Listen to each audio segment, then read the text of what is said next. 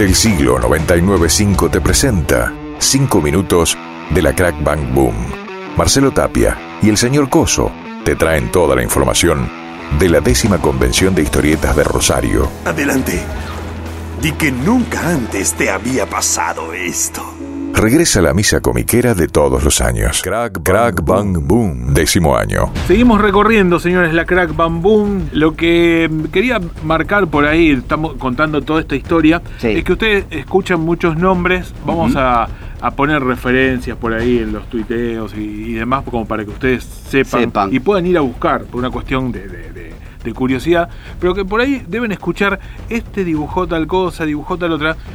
Para que también entiendan que una cosa fundamental, me parece, de la historieta es que no hay un solo señor que ha dibujado Batman, no hay un solo señor que ha dibujado Superman, no hay un solo señor de la Liga de la Justicia, son un montón de dibujantes. montón de personas. Un montón, y no es el mismo que arma la historia, a veces sí, a veces no. Hay un guionista, Claro. ¿no? Hay uno que dibuja, Claro. hay uno que pone el color, o sea, todo eso es el, el mundo de la historieta y no es siempre uno solo el que ha dibujado una cosa. Ustedes los van a ver en los distintos estilos que van a encontrar y si van a la crack, si nunca fueron, lleven a sus hijos, lleven a su mujer también porque está bueno. Lleven a, a- Lleven a la alguien, novia, a, lo que a la abuela. al amante, mézclenlas Claro, a todas, para que todo entiendan. junto, que entiendan todo, que esto es amor, amor, Claro, sí, amor. Esto es así. Y Es en, el- así. en el tercer año ya estamos ubicados de todo lo que había pasado en ese momento, ¿no? Que fue en el mes de agosto. En agosto fue el, prim- el primer, la la primera primer crack de agosto. La Primer- primera pasarela, Sí. esa es la que gana Chubaca. Es la que gana Chubaca Ah, la- una de las más recordadas. Una de las más recordadas. Tal vez porque fue la primera popular, digamos. Claro, afuera. o sea, es la que salió en la tapa del diario. Al otro día fue hubo una tapa de diario que gracias a Dios yo en ese momento fue cuando empecé a instaurar la peluca y entonces yo salí en la tapa con peluca, Claro. así no me reconoció mucha gente, porque no es porque yo tenga miedo, pero viste, no. en otro tipo de, de- de trabajo que digan, no, mirá, qué sé yo, me pierden la seriedad, en ese entonces, bueno, estaba bien que haya salido con peluca, pero estaba Chubaca, lo importante es que totalmente. la crack consiguió que en un diario de Rosario, en primera plana, saliera Chubaca, eso ya es un punto, ¿está bien?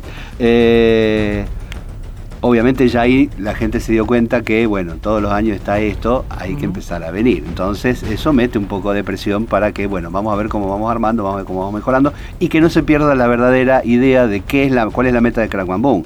La meta de Crack Boom es promover la historieta y festejarla y mostrar el amor que se le tiene al medio. ¿Está bien?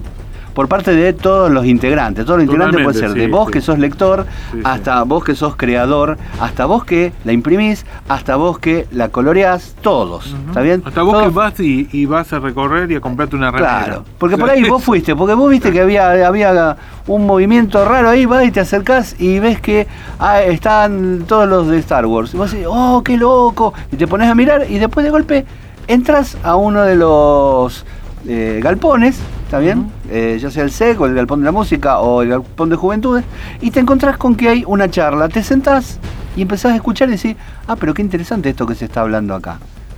Y entonces después te da curiosidad y vas a ver los libros que están publicados. Y los libros que están publicados, autogestionados, por ahí son más baratos que los libros que vos encontrás en una librería.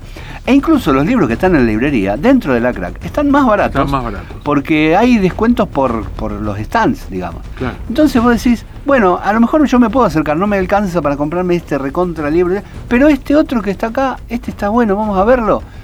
Y lo ves y buenísimo. Aparte que te van a, a asesorar, si nunca leíste nada, te van a decir por dónde empezar. Claro, Que es porque algo por ejemplo, fundamental, no, no te compres el primero que veas que diga, me compro este y me voy.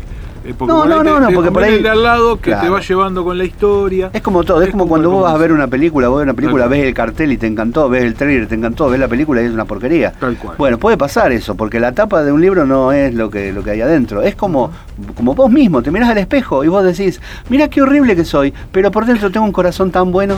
¿Viste? Entonces eso, te gustó eso, ¿no? En el tercer año ya eh, tomó una, una dimensión masiva por esa pasarela de cosplay. Ajá. Te vamos a ir contando a lo largo de estos encuentros cómo fue creciendo todo eso. Exacto. Como la cantidad de gente que fue y momentos emotivos. ¿eh? Y Quédense momentos emotivos. Escuchando cómo va a ir esto evolucionando, porque a medida de que avancemos, el cuarto, quinto, vamos a ver gente maravillosa que ha pasado ahí. Con, Hermoso. con historias personales fuertes que los ves en, en la Crack Bam Boom, décima edición del 10 al 13 de octubre, acá en la ciudad de Rosario. Crack Bang Boom.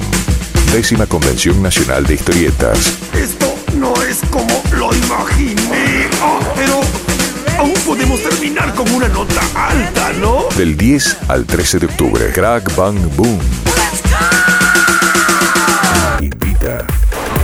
FM del siglo.